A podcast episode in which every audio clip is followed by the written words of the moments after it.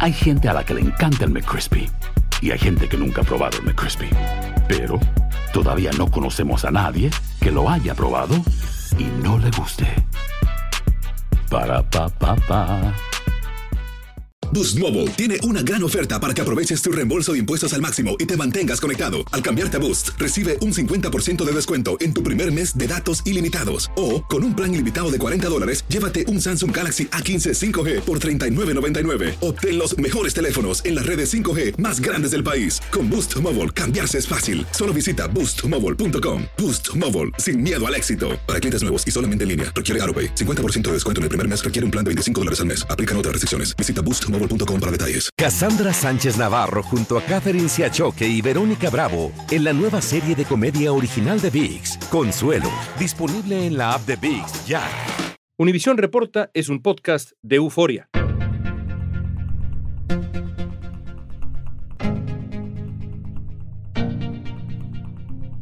A poco más de dos meses de la tragedia de Uvalde en Texas, los detalles que se han dado a conocer son devastadores. El viernes, la comisión que investiga la masacre publicó una versión en español del informe del caso, que muestra una serie de fallas en el operativo de seguridad e incluso habla de que hubo indiferencia por parte de las autoridades. Hoy vamos a platicar con Marlene Guzmán, reconocida periodista de Univisión en Texas, sobre los hallazgos de este informe. Marlene ha estado en el lugar de los hechos y nos va a ayudar a entender qué pasó ese 24 de mayo y qué tanto influyó el papel de las autoridades en el desenlace trágico.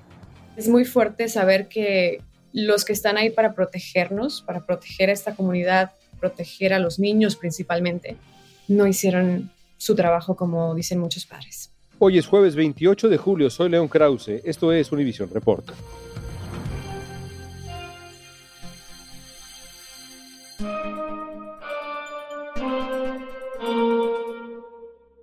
Marlene, ¿cómo han sido estos meses en Ubalde para ti? Ha sido bastante fuerte el ver que los padres no han podido cerrar esas heridas y sé que nunca realmente van a cerrar, no van a sanar, pero cada que surge algo nuevo, cada que hay, ya sea de la investigación, ya sea de los videos, ya sea de alguna acción por lo que pasó, como que eso reabre las heridas, eso hace que los padres sientan más dolor, sientan que están básicamente abandonados porque no les están dando esas respuestas que tanto buscan, porque no han logrado que las almas de estos niños puedan realmente descansar con todo lo que sigue ocurriendo, lo que sigue apareciendo, en este caso bastante trágico aquí en Texas. ¿Cómo describirías cómo ha cambiado el ambiente en la comunidad conforme se ha ido conociendo lo que ocurrió realmente en la primaria Rob? Es un ambiente tenso. Quiero atreverme a decir, porque realmente solamente visité una o dos veces Ubalde, pero quiero atreverme a decir que era una comunidad bastante, pues tranquila en cierta forma, pero sí son bastante unidos y siempre lo fueron. Fueron muy unidos porque cuando estuvimos ahí los primeros días todos se conocían. Alguien sabía de uno de los niños, alguien era familiar de uno de esos niños, de las maestras. Entonces realmente eran muy unidos y siguen siendo ahora, pero con más fuerza. Pero ahora el ambiente es tenso, es de sed de justicia, de que realmente haya un cambio en esta pequeña ciudad de más de 16 mil habitantes y en su mayoría hispanos. Y realmente también a la misma vez llega a haber mucha ira, mucha molestia, mucho enojo por todo lo que ocurrió y por qué realmente, como hemos visto en los videos, como hemos escuchado a través de la investigación, no se hizo nada para salvar a estos niños. Se pudo haber rescatado a más niños a tiempo y no lo hicieron, no hicieron su trabajo. ¿Tú dirías, pensando específicamente en los padres, que ese ha sido el trayecto? Yo recuerdo cuando estuvimos allá, en los días posteriores a la tragedia, inmediatamente posteriores, había, por supuesto, un dolor muy profundo, pero había también la búsqueda del consuelo, del principio de una cierta resignación anclada quizá en la fe, pero comenzaban a verse atisbos de coraje, de indignación. ¿Ese es el trayecto específicamente que han recorrido, en tu opinión, padres y familiares? Sí, León, estuvimos ahí desde el primer día. y lógicamente que los primeros días fueron de mucho dolor, como tú lo mencionas, pero después de que pudieron darle el último adiós a sus seres queridos, a sus niños, a sus maestras, se levantaron otra vez, se levantaron con más fuerza y como dices, hay sentimiento de coraje, de mucho coraje.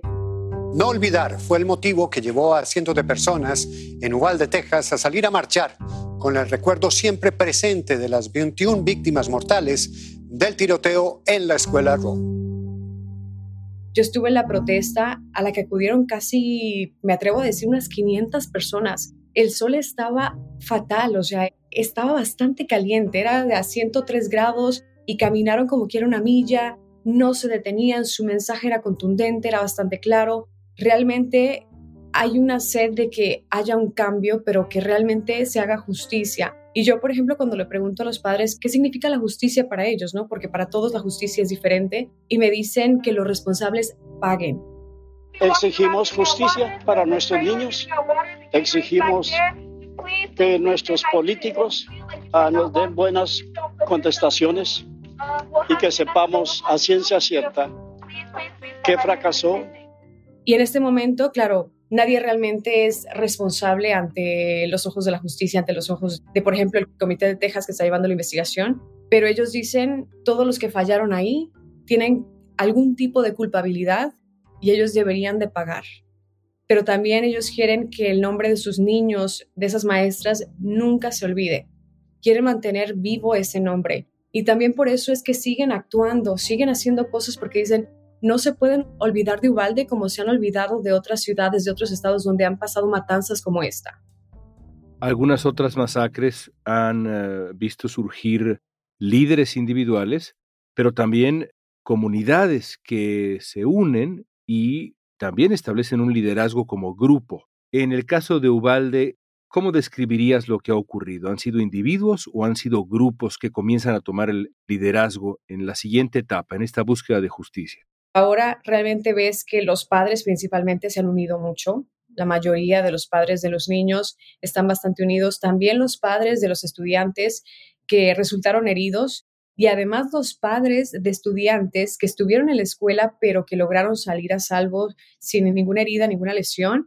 Y en general todos los padres de esa comunidad se han unido bastante y justamente es que dicen, yo no quiero y no me voy a sentir seguro de mandar a mi hijo a una escuela hasta que cambie la seguridad en las escuelas, pero sí veo que cada que hay una junta van más de 50 y la mayoría son padres de familia, pero también hasta los abuelos, o sea, los abuelos están ahí, los tíos, gente simplemente de la comunidad que está apoyando esto, que está apoyando a los padres. Entonces realmente vemos que están avanzando, pero que todos lo están haciendo de la misma forma, que están todos apoyándose de una forma u otra.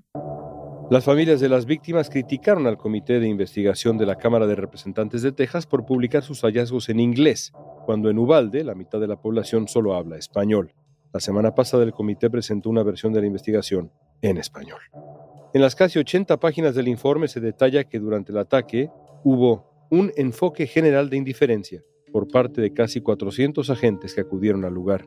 Además del informe, un medio local de Austin filtró un video de 82 minutos del momento del ataque. En las imágenes se puede ver eh, detalles, como que varios agentes llegaron a la puerta del salón de clases minutos después de que el atacante entrara en la escuela, pero se retiraron rápidamente cuando el hombre abrió fuego. A diferencia de otras masacres terribles, en Ubalde hemos podido ver, todos, las imágenes de dentro de la escuela.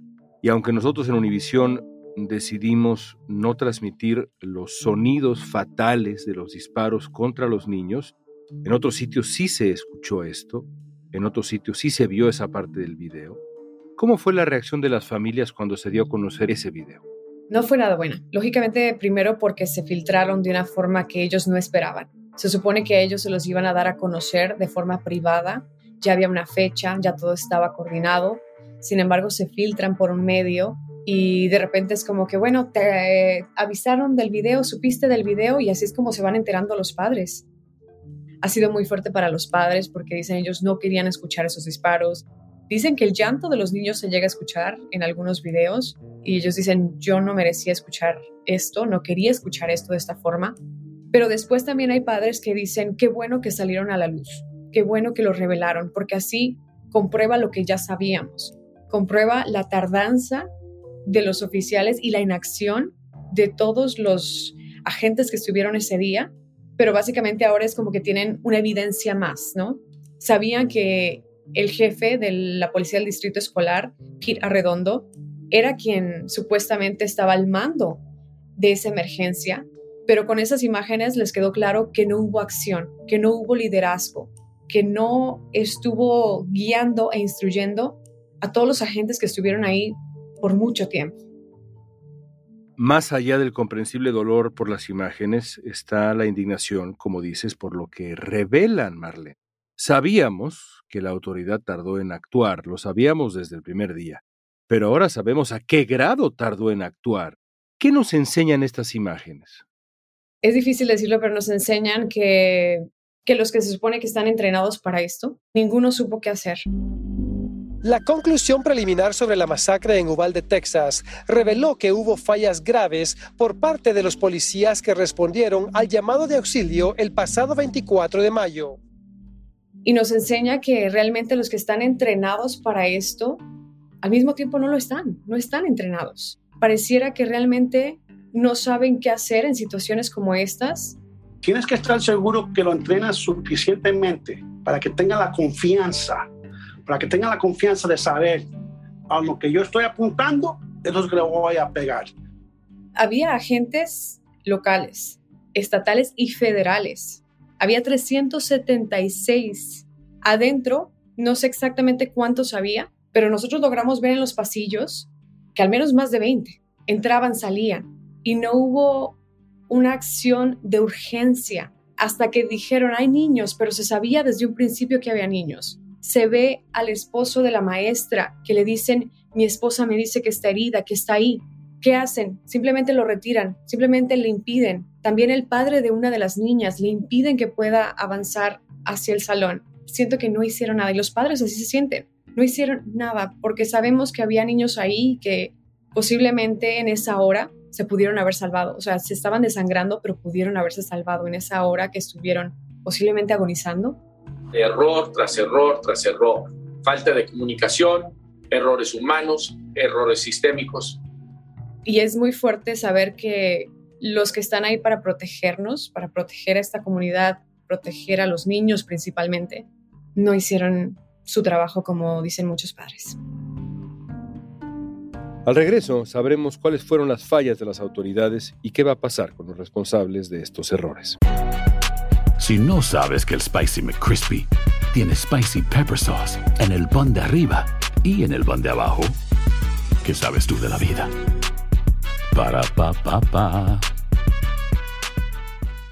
Boost Mobile tiene una gran oferta para que aproveches tu reembolso de impuestos al máximo y te mantengas conectado. Al cambiarte a Boost, recibe un 50% de descuento en tu primer mes de datos ilimitados. O, con un plan ilimitado de 40 dólares, llévate un Samsung Galaxy A15 5G por $39.99. Obtén los mejores teléfonos en las redes 5G más grandes del país. Con Boost Mobile, cambiarse es fácil. Solo visita boostmobile.com. Boost Mobile, sin miedo al éxito. Para clientes nuevos y solamente en línea, requiere AroPay. 50% de descuento en el primer mes requiere un plan de 25 dólares al mes. Aplican otras restricciones. Visita boostmobile para detalles. Cassandra Sánchez Navarro junto a Catherine Siachoque y Verónica Bravo en la nueva serie de comedia original de VIX, Consuelo, disponible en la app de VIX ya.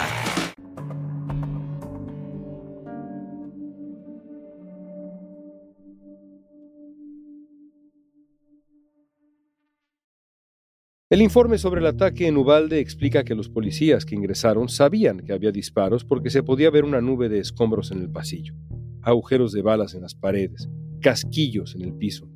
Pero los primeros agentes que llegaron trataron la situación como un escenario de un sujeto atrincherado y no como un atacante activo.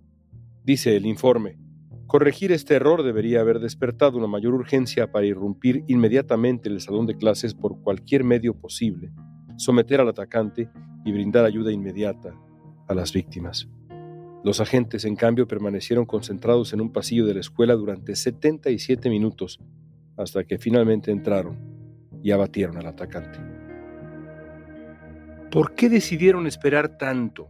Es decir, esta investigación está eh, todavía en marcha, ya hay conclusiones, pero está en marcha. Hoy, ¿Hay alguna explicación racional de por qué decidieron esperar tanto? Mira, quisiéramos escuchar esa versión de Pete Arredondo, quien, de acuerdo a todos, él estaba al mando, aunque él dice y le dijo al comité legislativo que él no estaba al mando, que él estaba ahí para proteger y rescatar a los otros niños de las aulas, pero que él realmente no era el líder de esa emergencia, de esa escena. Sin embargo, lo vemos que esperan a que les lleguen llaves. Se esperaba para que les llegaran llaves que no eran necesarias. Por ejemplo, un caso que sí, a mí personalmente, porque tuve que ver todos los videos, me indignó un poquito fue que traen llaves, ¿no? Y están intentándolas, porque supone que hay una master key que le llaman, ¿no? Una llave que puede abrirlas todas. Están ahí intentando, intentando, perdiendo tiempo y no la pueden abrir. El tirador andaba ah, por el pasillo y estaba nada más tirando a la derecha y a la izquierda y entonces en ese instante yo ya tenía todos mis niños acomodados pero no alcanzaba a ver algunos. Después traen, no sé si era un cuchillo o algo más, pero están tratando de abrir la puerta, no se puede. Sin embargo, se asoman a la ventana y dicen, aquí hay niños. O sea, sabían que había niños. Es mi salón y yo estoy allá adentro en ese momento herida y nadie entra, nadie dice la policía, hay alguien ahí, podemos ayudar no pudieron abrir, entonces pasan unos minutos esperando a ver si llega más equipo para poder abrir la puerta. Y ya de repente, después de un rato, dice el jefe de la policía, Pete Arredondo, dice, ¿saben qué? Por la ventana, por la ventana, quebren la ventana y por ahí los vamos a sacar. Esas acciones creo que son inmediatas. Como policías, como agentes que están entrenados, ¿pensarías tú que eso es algo inmediato, ¿no? De que, ok, no se pudo abrir, ok, para la ventana. No, sin embargo, se tardó todavía varios minutos sabiendo que había niños en esa aula. Esos niños perdieron su inocencia ese día vivieron algo terrible que ni un niño debe vivir.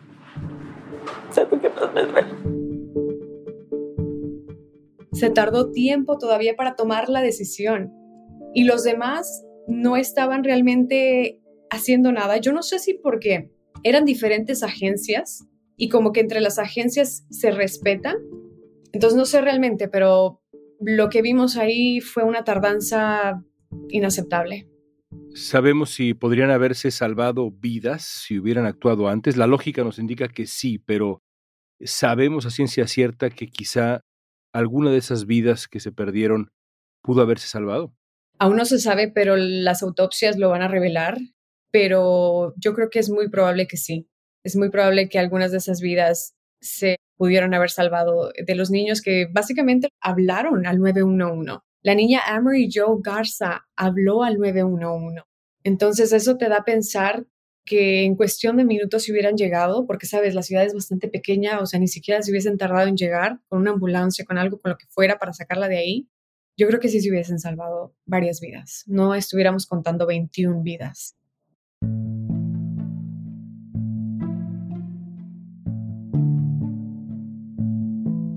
La investigación sobre el ataque a la primaria Rob ha arrojado un nombre clave, Pedro Pitt Arredondo, el jefe de policía del distrito escolar local.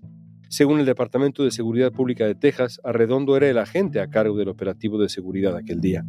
El New York Times informó que Pete Arredondo, jefe de la policía del distrito escolar, estaba angustiado por la llegada de los escudos que protegerían a sus oficiales en vez de entrar en una audiencia ante una comisión del Senado de Texas, el director del Departamento de Seguridad calificó la respuesta de las autoridades como un fracaso abyecto y culpó de este fracaso específicamente a Arredondo. El superintendente escolar de Uvalde, Texas, recomendó el despido del jefe de la policía, Pete Arredondo. Hasta hoy, Arredondo está de licencia, pero permanece en su cargo. Marlene, uno pensaría que el jefe de policía, que coordinó de alguna manera la respuesta, este hombre arredondo, se habría ido de su puesto. Y sin embargo, sigue la polémica sobre si se retirará definitivamente, si está ahora en licencia administrativa, etcétera. Hay toda una discusión y pasan los días y pasan las semanas y no hay, digamos, una decisión clara sobre este hombre. ¿Por qué sigue ahí? El jefe de policía Arredondo. Eso quisiéramos preguntárselo a él, pero mira, te cuento cómo ha pasado todo. Desde el 22 de junio lo pusieron en licencia administrativa, en esta suspensión que todavía él recibe un pago. Pero esto como presión por las familias, ¿no? Que decían lo queremos fuera, lo queremos fuera. Él no hizo nada, nada, nomás se miró en las cámaras andar para arriba y para abajo. ¿Por qué? Porque él es un cobarde, porque él mejor tuvo miedo en vez de saber que los niños estaban ahí muriéndose o ver qué les pasó a las maestras. Se dan a conocer estos videos donde se ve su inacción, donde se ve su tardanza y los padres dicen, queremos que lo corran definitivamente, que lo despidan ya. ¿Por qué todavía le están pagando? Lo tienen en una suspensión con remuneración. ¿Por qué? Él no se merece eso. Los padres estuvieron exigiendo en una junta por más de tres horas a los miembros de la junta directiva del distrito escolar, diciéndoles, enojadísimos, que corran definitivamente a Pete Arredondo. Y por supuesto, Arredondo no se presenta a esas reuniones precisamente para evitar enfrentar a estas personas que buscan respuestas. Entonces, de ahí al otro día el superintendente dice que él recomienda la destitución de Pete Arredondo, sin embargo que él está bajo contrato y que tiene que haber un proceso, ¿no? Analizar este proceso. Y ahora solamente dicen, ahora lo hemos puesto en licencia administrativa, pero sin pago. Entonces imagínate, los padres están furiosos de que no ha dado la cara, no les ha dicho nada, o sea, ni siquiera a través de su abogado, porque sabemos que tiene un abogado, no ha dicho nada esperaban su renuncia propia, o sea, que él dijera, ¿saben qué? Renuncio. Pero no lo ha hecho tampoco. Él sabe que hizo mal y que se haga hombre y que renuncie solo. Su razón es a detener, no sé si no quiere admitir sus errores, no sé si no quiere admitir que él fue parte de la culpabilidad de todo lo que pasó. No sabemos sus razones realmente, pero los padres dicen, por favor, por nuestra paz, que ya renuncie. ¿Qué va a ocurrir con el sitio de la masacre? ¿Volverán los niños a la escuela cuando comience el siguiente año escolar? León, no. No van a volver a esa escuela. Esa escuela, por lo que tenemos entendido, la van a demoler. Van a destruir esa escuela, pero no sabemos todavía qué van a hacer ahí. Yo me atrevo a pensar que tal vez un memorial para estos niños, pero no, no van a regresar. Sabemos que esa es otra disyuntiva con los padres porque ellos quieren que se demore todavía el regreso a clases. Ya lo retrasaron un poquito hasta septiembre, pero ahora están pidiendo que se retrase más hasta que realmente tengan la seguridad en las escuelas, o sea, que tengan policías que realmente estén ahí en las escuelas, pero no quieren a los policías que están ahora, quieren a nuevos policías y que realmente estén capacitados. Han sido bastante claros en decir qué es lo que van a pedir para que sientan un poquito de seguridad los padres al volver a llevar a sus niños a las escuelas quieren lógicamente el saber que las puertas, las cerraduras y todo eso está funcionando correctamente, porque también sabemos fue parte del problema en la escuela Rob. Están pidiendo que realmente haya un cambio antes de poder enviar a sus hijos a las escuelas. Los mismos niños dicen que ellos no se sienten listos para regresar. Siempre me ha incomodado en lo personal reflexionar sobre el asesino o cubrir al asesino, pero en estos meses, ¿sabemos algo nuevo de los motivos de este hombre?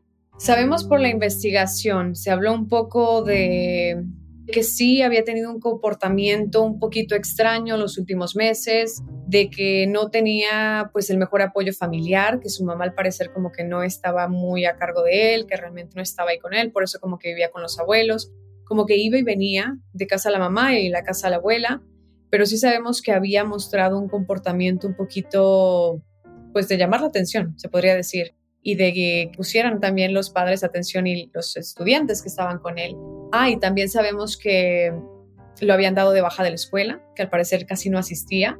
Y fíjate, eso se me hace a mí tan interesante porque dicen ellos que por esta razón por la que supuestamente casi no asistía a la escuela, no pensaron nada malo de él. O sea, realmente que porque está ausente bastante, como que no pensaron que pudiera hacer algo en contra de una escuela, que pudiera hacer algo malo el reporte lo dijo y se me hizo bastante extraño. Sí sabemos lógicamente que obtuvo esas armas, no sabemos de dónde sacó el dinero, porque esas armas no son nada económicas. Y pues sí, hay bastante polémica en por qué lo hizo, ¿no? Y, y no sabremos hasta la fecha por qué lo hizo. Pero realmente no sé si algún día tendremos las respuestas porque no hay nada que justifique lo que hizo. Por último, Marlene, cuando recuerdes estos meses cubriendo Ubalde dentro de mucho tiempo, cuando lo recuerdes, ¿con qué historia te vas a quedar? Cuéntame una historia, una entrevista, un momento que se te queda ya en el corazón?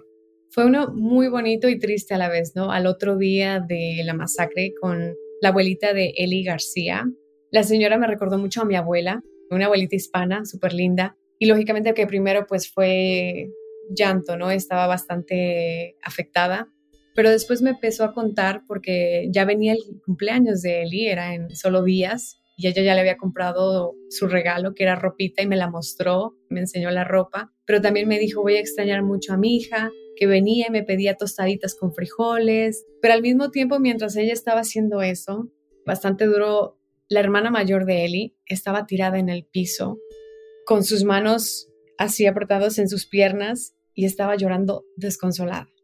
Era muy fuerte, muy, muy fuerte. La mamá también estaba desconsolada en la sala. Por un lado era muy bonito ver a la abuelita recordarla de esa forma y después también ver a la niña que no podía con el sufrimiento de haber perdido a su hermana, porque ella entendía, no me puedo imaginar el dolor de una hermana de perder a su hermanita Ellie. Y otro dato muy importante de esta familia es que la niña grababa videitos de TikTok porque le encantaba, le encantaba grabar videos. Y uno de ellos, si no mal recuerdo, dijo ella, dijo, cuando Dios murió por nosotros y cuando nos toque morir vamos a estar ahí arriba para Él. Un video de TikTok que ella grabó justo días antes de que esto pasara. Son muchas las historias, pero esa fue la que más me conmovió de muchas formas. Es muy difícil de procesar todo esto, porque como periodista uno también es humano, ¿no? Uno también ve reflejada su familia, ve reflejado su hogar, ve reflejado todo en lo que uno hace. Y darle un abrazo a una persona que acaba de perder a una vida tan inocente que tenía toda una vida por delante, a una pequeñita, es bastante duro, muy, muy duro. Eso es parte de lo que no se ve en televisión, ¿no? Parte de que lo que la gente no sabe, lo que la gente no escucha, pero ahí estamos dando abrazos, tratando de consolar un poco cuando sabemos que realmente no hay forma de consolarlos, pero dándoles un poquito de apoyo, un poquito de ese apoyo que tanto necesitan. Gracias por compartirlo con nosotros, Marlene. Gracias, León.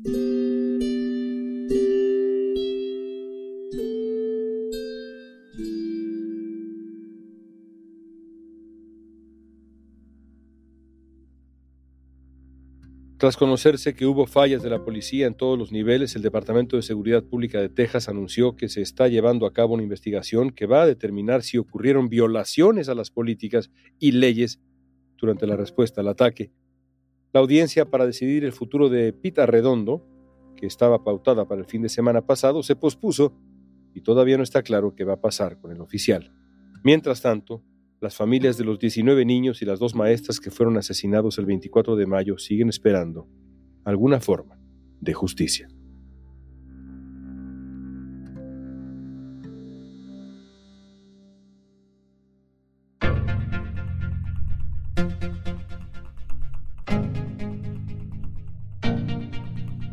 Esta pregunta es para ti.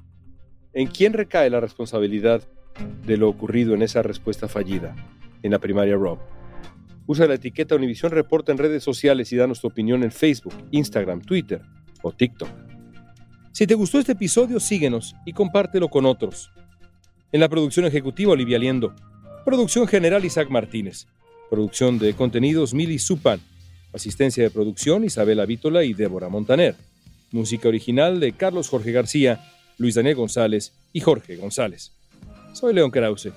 Gracias por escuchar Univisión Reporta.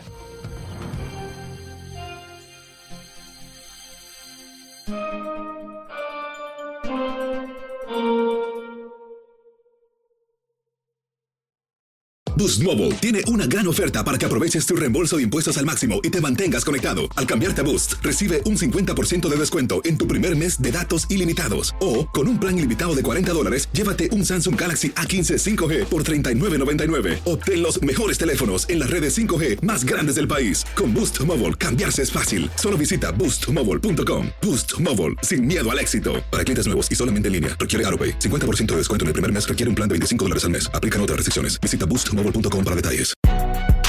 Si no sabes que el Spicy McCrispy tiene Spicy Pepper Sauce en el pan de arriba y en el pan de abajo, ¿qué sabes tú de la vida? Para, pa, pa, pa. Cassandra Sánchez Navarro junto a Catherine Siachoque y Verónica Bravo en la nueva serie de comedia original de VIX, Consuelo, disponible en la app de VIX ya.